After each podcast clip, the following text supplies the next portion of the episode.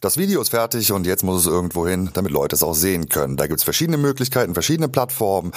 Wir beleuchten mal Vimeo als Anbieter und vergleichen auch ein bisschen mit YouTube. Jetzt in der aktuellen Folge von Videos für Kommunikation.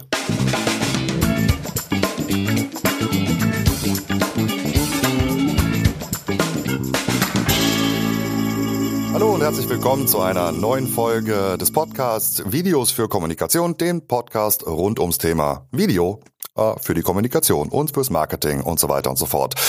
Ähm, wieder dabei Stefan hier aus Köln, also ich, und aus Zürich beziehungsweise der Schweiz ist Pascal. Hallo.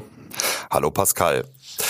Äh, Pascal, wir wollen uns heute mal explizit dem Thema äh, Vimeo widmen. Ähm, Hintergrund ist natürlich, ne, man produziert die Videos, man will sie irgendwo veröffentlichen äh, und da gibt es natürlich gewisse Überlegungen, die man äh, vorher anstellt, äh, um äh, mit dem Video halt den bestmöglichen Erfolg zu haben, beziehungsweise halt auch den technisch bestmöglichen Verbreitungsweg äh, äh zu bekommen. Vielleicht einmal kurz zur Abgrenzung, äh, im speziellen Fall jetzt YouTube und Vimeo, ganz salopp gesagt, will man viele Leute erreichen und die Kraft von Google nutzen, äh, die Suchkraft nutzen, dann ist natürlich äh, YouTube äh, der Kanal der Wahl.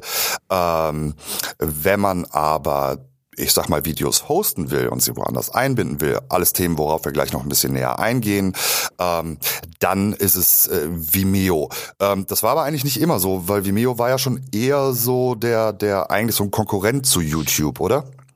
Genau, und es wurde immer so als bisschen der höherklassige oder der künstlerisch angehauchte YouTube-Plattform äh, wurde ein bisschen angesehen und gegen dieses Image kämpft eigentlich Vimeo selber auch seit so 2017 dagegen an, weil Vimeo selber sieht sich ganz klar nicht als Mitbewerber, als Konkurrent äh, zu YouTube oder anderen Medienplattformen, sondern sie sagen von sich selbst, sie sind eine Software as a Service ähm, Lösung, ein, ein Anbieter, der diese Services anbietet. Und das zeigt sich auch bei Features, die da in der kürzeren Vergangenheit hinzugekommen sind. Beispielsweise ist es möglich, auf Vimeo Videos hochzuladen und dann nativ auf andere klassischere Medienplattformen zu verteilen, sei es jetzt YouTube, Facebook oder beispielsweise auch Twitter. Ja, genau. Ich glaube, das ist wirklich so dieser Grundunterschied, äh, dass, dass Vimeo halt mittlerweile eine, eine Hosting-Lösung ist aber eben auch eine eine eine Lösung für für für Livestreams. Ich glaube, so der der grundsätzliche Use Case ist äh, tatsächlich, wenn man sagt, man man möchte mehr Kontrolle äh, über äh, seine seine Videos haben. Ähm, bei YouTube, äh, man stellt sie hoch, klar kann man viele Sachen einstellen, ne, ob das jetzt der Text oder die Keywords äh, sind, aber wenn es zum Beispiel um den Fall geht, diese Videos auf einer eigenen Webseite einzubinden, möglich, aber man hat relativ wenig äh, äh, Customize-Möglichkeiten, sage ich mal. Und das sind halt die Sachen, wo, wo für mich so halt Vimeo hauptsächlich reinkommt. Äh, man braucht eine Lösung, um seine Videos zu hosten. Man möchte die Möglichkeit haben, zum Beispiel den Player anzupassen, sei es ganz simpel die, die, die Farbe. Man möchte vielleicht auch äh, Einfluss darauf haben, wer jetzt eben diese, diese Videos überhaupt sehen kann. Ähm, und ähm, man möchte es vielleicht auch nutzen für, für, für, ja, für, für einen Workflow. Wir nutzen das ja zum Beispiel auch sehr oft genau eben aus diesem Grund. Und ich würde auch noch ein bisschen unterscheiden, habe ich ein Budget oder nicht.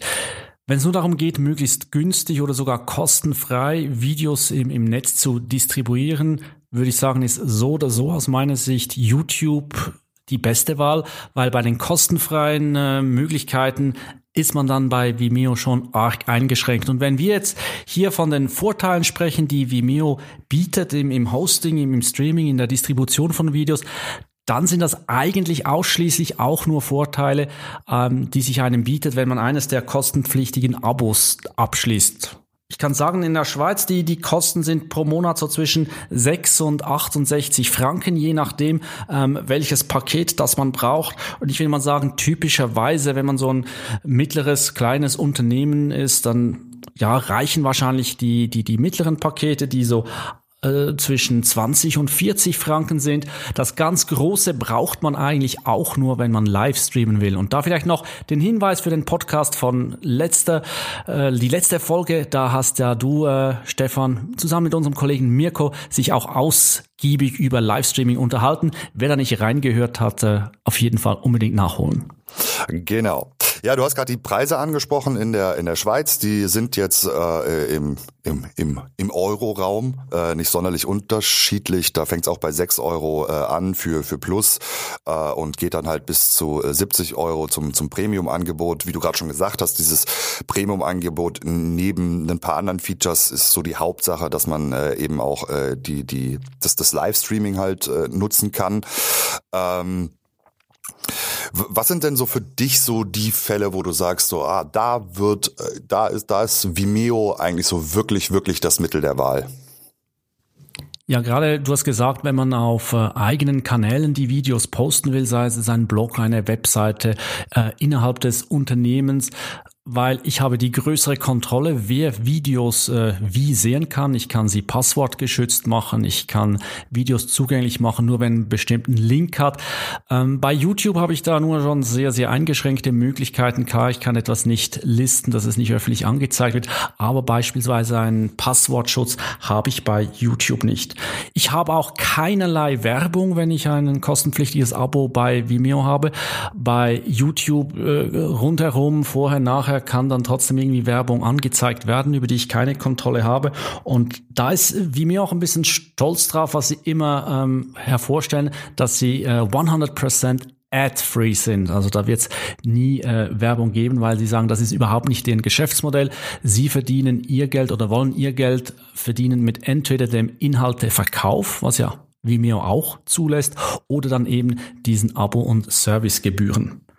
Ein großer, großer Vorteil, wenn ich jetzt äh, eine Webseite betreibe und Videos äh, da einbaue, neben dem, dass ich den Player völlig anpassen kann, was es äh, von der Farbgebung für die Einbettung anbetrifft, ist, dass ich Videos austauschen kann. Weil das kann ich bei YouTube nicht. Ich kann, falls es eine Änderung oder ein Update von einem Video gibt, dieses höchstens runternehmen, deaktivieren und ein neues hochstellen. Das heißt, ich muss es neu einbinden auf der Seite, wenn ich es über YouTube mache und ich verliere alle Statistiken, alle Zahlen, weil ja, ich mache ein Video dicht und äh, starte wieder neu mit dem Update. Und bei Vimeo kann ich es komfortabel austauschen, kann das einfach ersetzen. Der Link bleibt gleich, der Zugang bleibt gleich und vor allem die Statistik von der früheren Version bleibt erhalten. Die habe ich dann äh, nach wie vor Zugriff und das ist mitunter äh, für mich einer der größten Vorteile.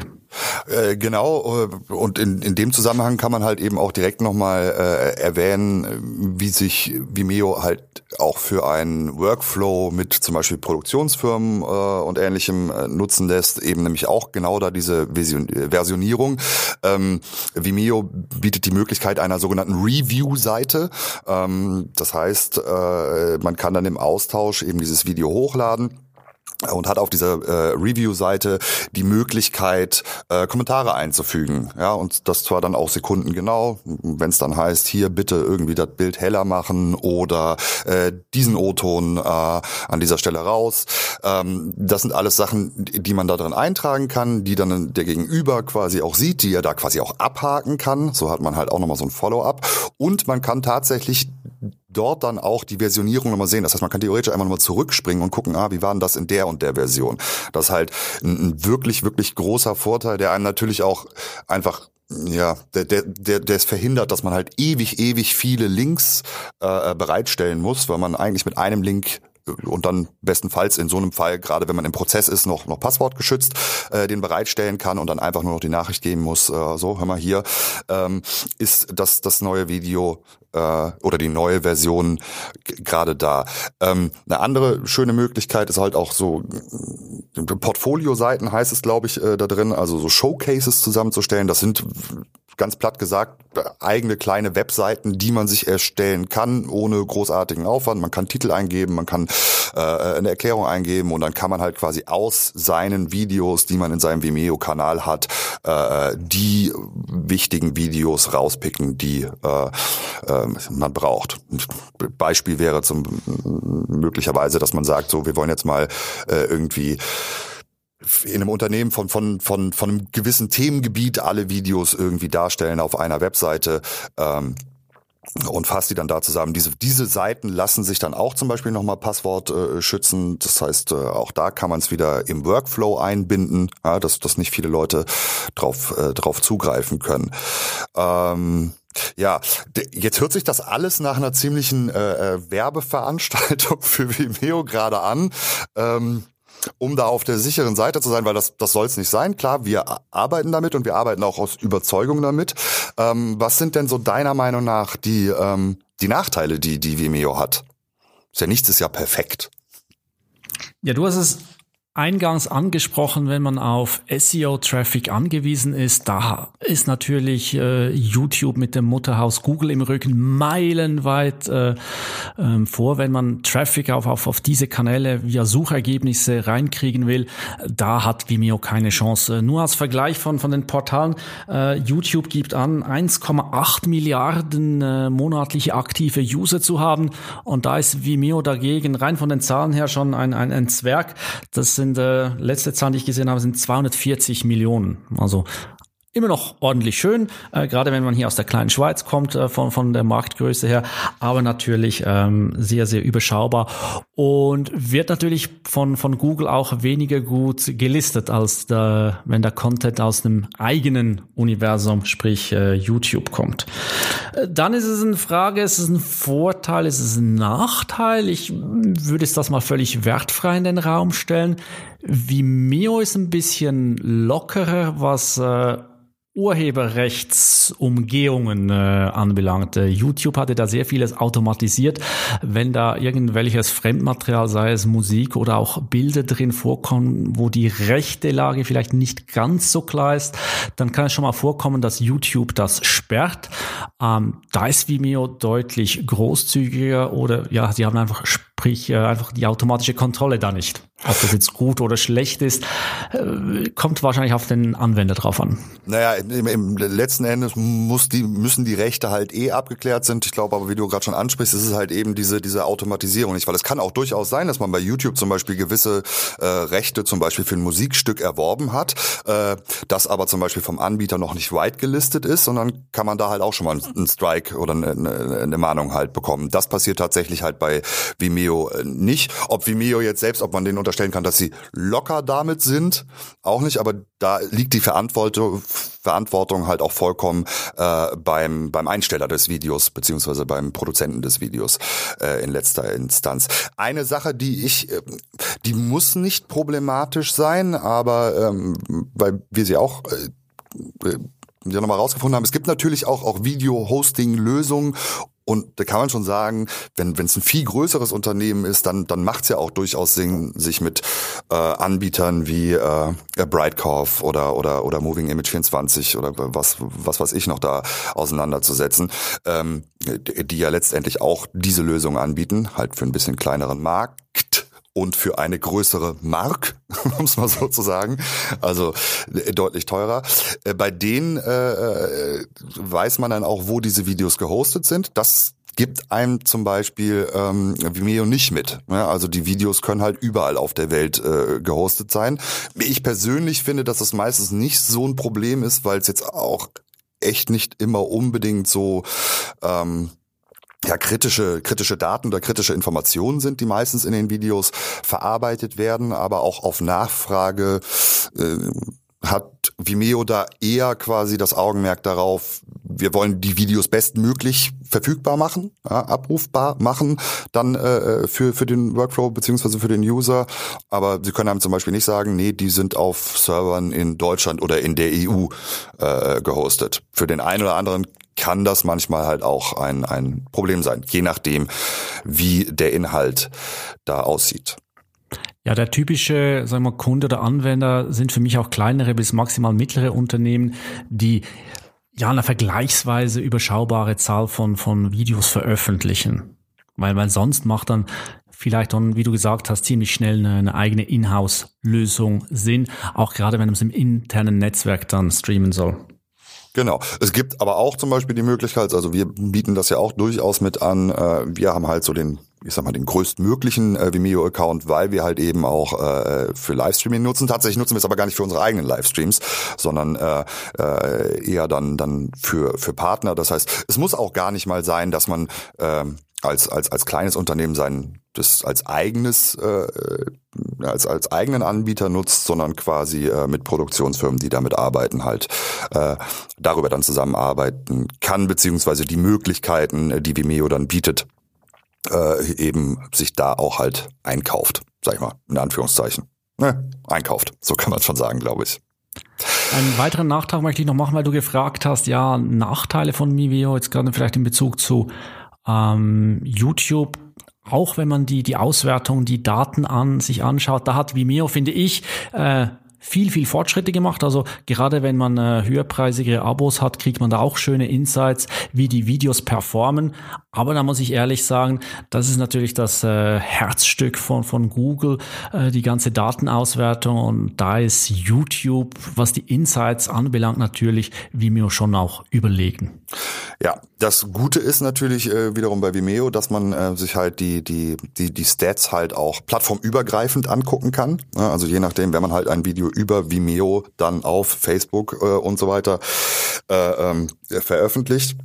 Allerdings muss ich aus eigener Erfahrung sagen, dass ich äh, die Zahlen halt manchmal auch nicht so ganz nachvollziehen kann. Aber sag mal, dieser Teil mit diesen Stats, der ist jetzt gerade, wenn es über die anderen Plattformen geht, jetzt auch noch nicht so ewig alt äh, oder da sind sie noch, e noch nicht ewig lang dabei.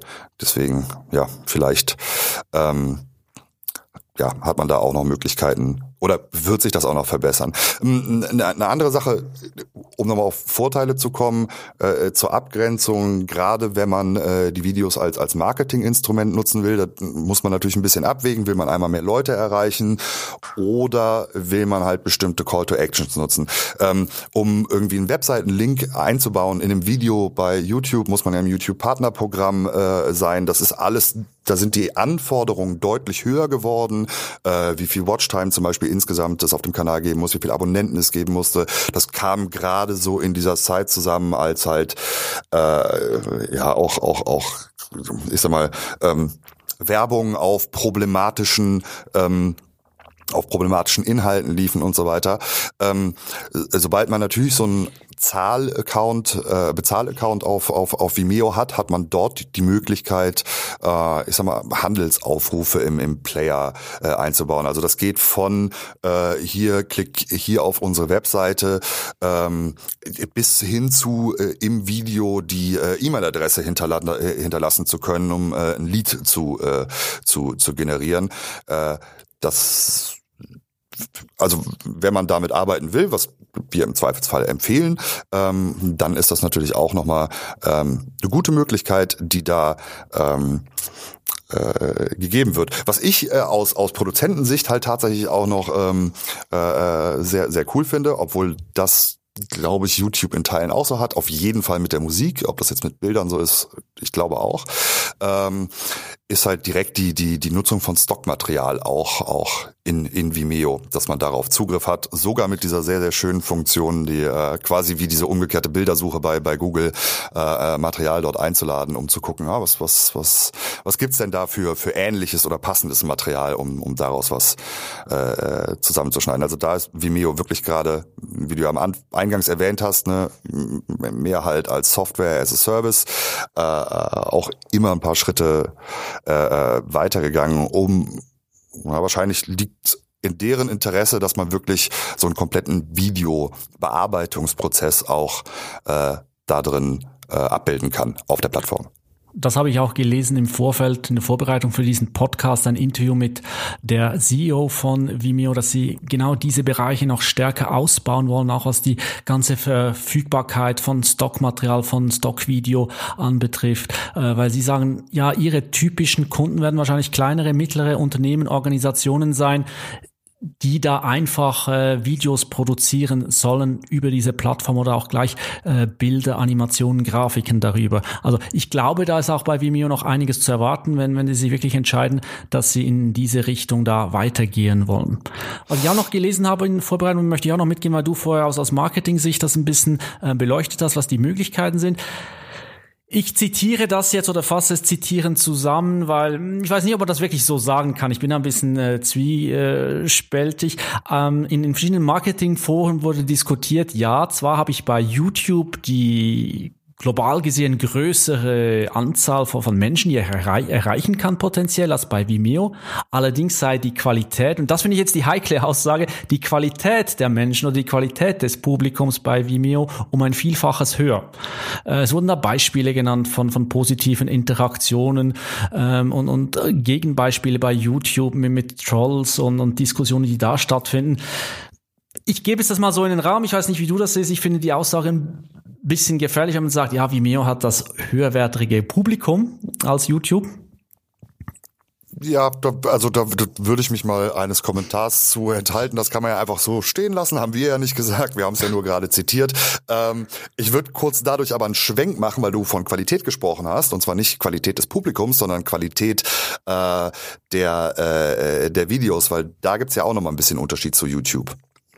Ja, und das ist auch ein schöner Vorteil, denn ich finde, wenn es um Workflow geht, ich kann ein Video, das ich hochgestellt habe, äh, meinem Publikum auch ermöglichen, dass es das runterladen kann, das Video in verschiedenen Qualitäten. Kann beispielsweise auch gerade in einem Unternehmen Sinn machen, wenn man Videos hat und vielleicht ähm, der Vertriebsmitarbeiter geht da zum Kundenbesuch und will das Video auch lokal auf dem Rechner bei sich haben, dann kann er sich das in der entsprechenden Größe runterladen oder in einer PowerPoint oder Keynote-Präsentation einfügen.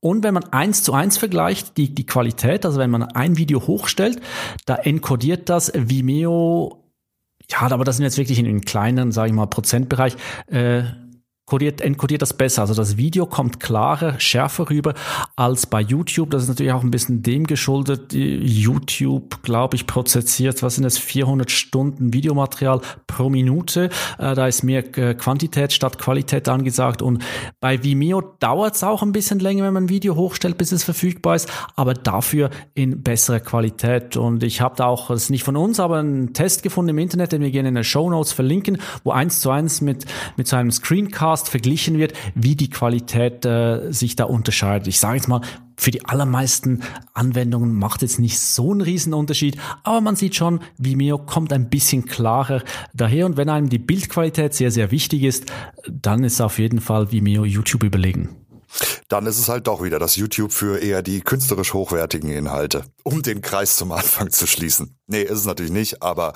äh, auch eine interessante Information dazu. Vielleicht bleibt letztendlich nur noch kurz zu sagen, äh, ähm, auch auch die die die äh, die Abmessung des Videos ist ist ist erstmal egal, also ob das jetzt in 16 zu 9, also ein Landscape ist, ob das ein quadratisches Video ist, ob das ein äh, vertikales Video ist, ähm, das äh, lässt der Player auch alles zu. So, ähm, keine Werbung mehr für Vimeo. Äh, kurz Werbung für uns, würde ich nochmal sagen. Äh, wenn es Fragen zu dem Thema oder zu irgendwelchen anderen Themen gibt, äh, die äh, sich natürlich bestenfalls äh, auf das Thema, auf den Themenbereich äh, Video beziehen, dann gerne mit uns in Kontakt treten, entweder über hallo at longtailmedia.de oder eben .ch am Ende, äh, über LinkedIn bei Pascal und mir, über Facebook oder Instagram. Äh, ja, und äh, auf der Straße, wenn man uns über den Weg läuft, meinetwegen auch. Äh, Pascal, vielen Dank für äh, den Podcast heute. Oder hast du noch eine abschließende Bemerkung zu machen? Dann hast du genau jetzt ein paar Sekunden dafür Zeit. Würde ich sagen, ich freue mich auf unseren nächsten Podcast, der auch in zwei Wochen wieder erscheint. Dann heißt es nicht Pascal aus Zürich, sondern habe ich die Ehre, äh, in Fleisch und Blut bei dir in Köln den Podcast aufzunehmen. Freue ich mich jetzt schon drauf. Alles klar, ich mich auch. Gut, dann ansonsten noch äh, ähm, eine schöne Zeit und wir sehen uns bald wieder. Danke fürs Zuhören. Tschüss.